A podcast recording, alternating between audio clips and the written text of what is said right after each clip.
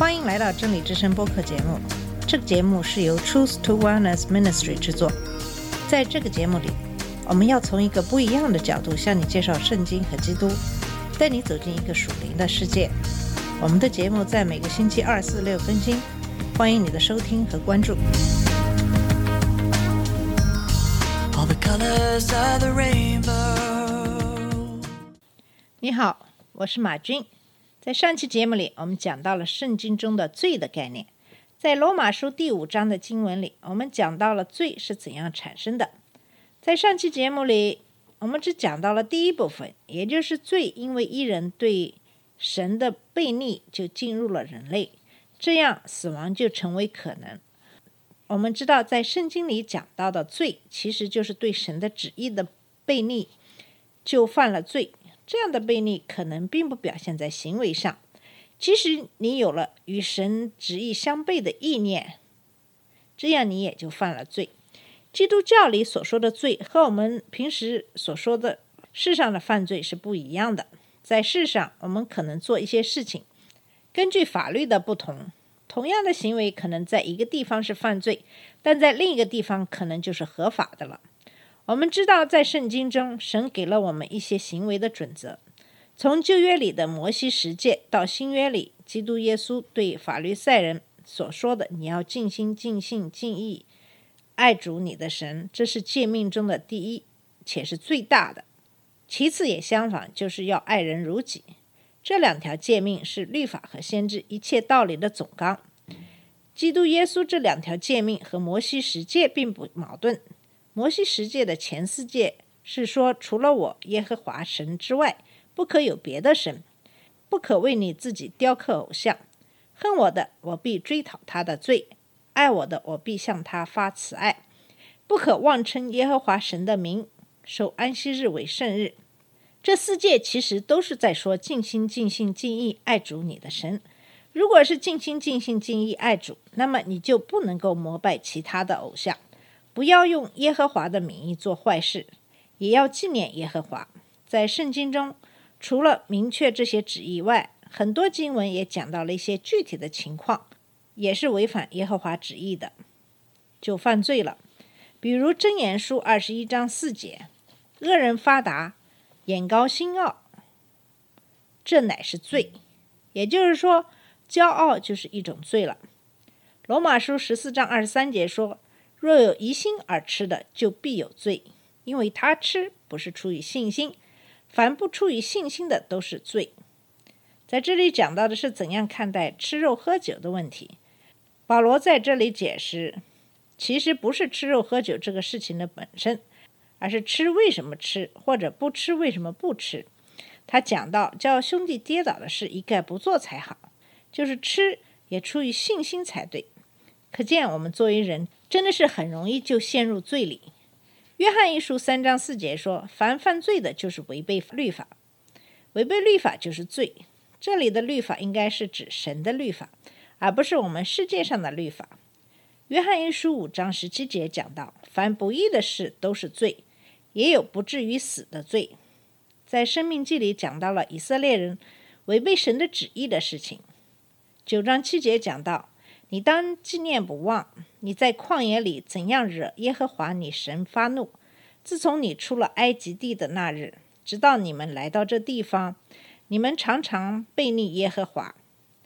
这经文里也是说，以色列人虽然是神所拣选的民族，可是他们并不比别的民族在遵循神的旨意方面做得更好，他们也会常常背逆耶和华。既然我们都是罪人，所有人都不免犯罪，那么我们还有希望吗？我们需要做什么呢？答案是我们当然有希望。虽然我们时时都会背逆天赋，可是我们的神是爱我们的。正如马太福音七章十一节说的：“如果你们作为恶人也知道把好的东西给自己的儿女，更何况你们在天上的父要把美好的赐给求他的人呢？”路加福音十一章十三节讲述相同的事。如果你们作为恶人也知道把好的东西给自己的儿女，更何况天上的父要赐圣灵给求他的人呢？这两节经文都说明神爱我们，不会比我们在地上的父母要差。只要我们求，他就一定会给我们。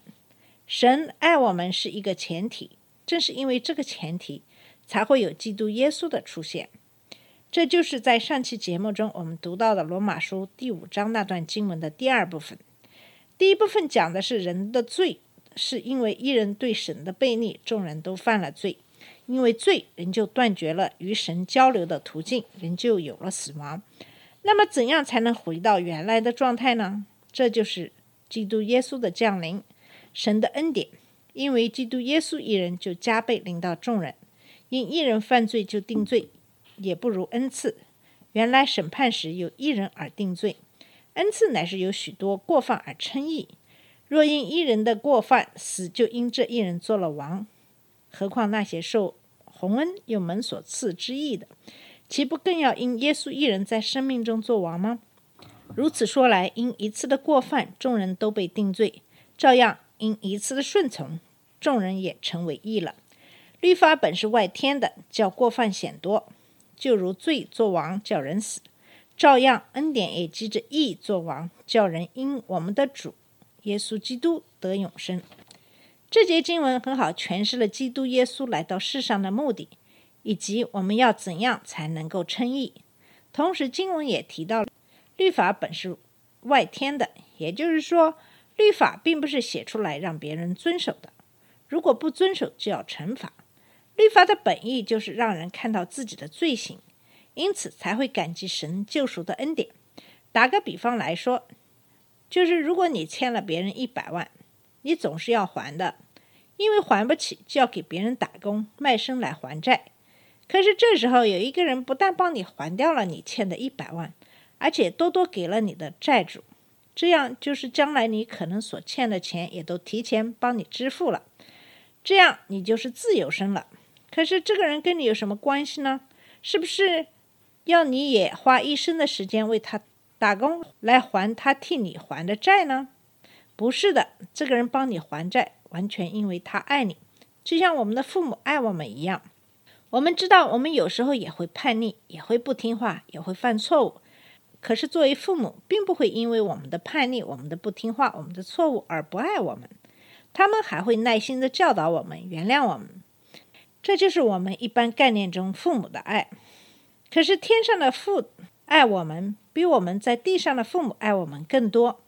他爱我们，所以给我们自由。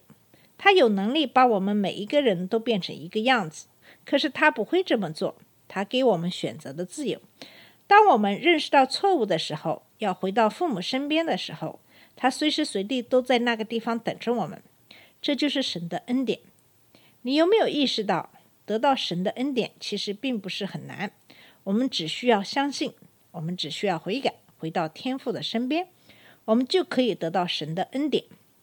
我们不需要做什么去证明我们是有价值的，就像父母对孩子的爱一样。这份爱是与生俱来的，不是因为你漂亮，不是因为你能干，不是因为你成绩好，而仅仅是因为你是他们的孩子。这其实就是人在社会上的认同。如果你是出生在一个非常显赫的家庭，那么你的一言一行都会对这个家庭的荣誉造成影响，人们都会说你是从那个家庭出来的。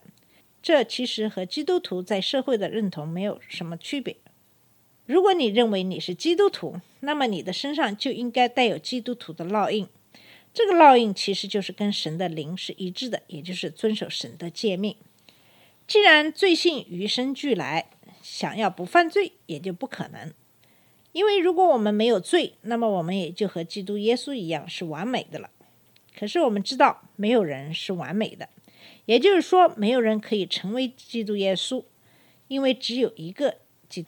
既然这样，我们每一个人都要对自己的罪负责。可是作为基督徒，我们没有这个权利对他人指手画脚。也就是说，在世间的律法该怎样去制定，基督徒并不应该过多的干预。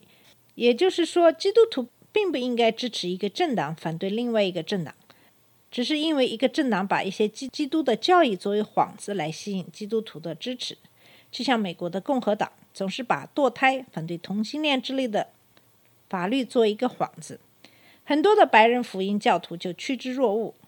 可是，当共和党人在大肆的违反基督的其他教义的时候，他们却视而不见了。他们撒谎、虚伪、没有同情心、犯奸淫。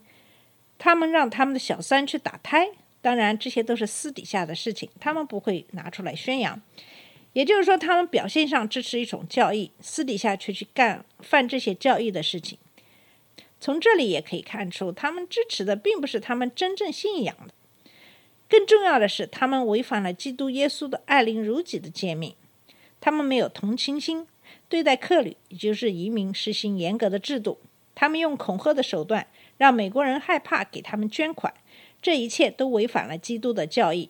他们大肆散布谎言，真的是如圣经中约翰八章四十四节所说：“你们属于你们的父魔鬼，并且想要随你们父的欲望去做。”他从起初就是杀人的，不站在真理之中，因为他里面没有真理。他说虚假之事是出于自己的本性，因为他本来就是说谎者，并且是说谎者之父。我想从我们对罪的认识，我们可以看到，我们每一个人都会犯罪。因此，是不是所有的罪，我们都需要让世上的法律去认同，把所有的罪人都绳之以法呢？如果这样，这世上就没有无辜的人了。既然如此，那么为什么福音派的基督徒那么孜孜不倦的要把堕胎的人、同性恋的人定为非法呢？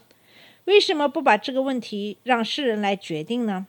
作为基督徒，我们还是聚焦在怎样帮助别人，怎样去帮助那些需要帮助的人，怎样把我们的爱洒遍全世界，在世上做基督的见证，把福音传遍地极，这才是基督徒真正要做的事情。好了。我们今天的节目就到这里，谢谢你的收听，我们下次节目再见。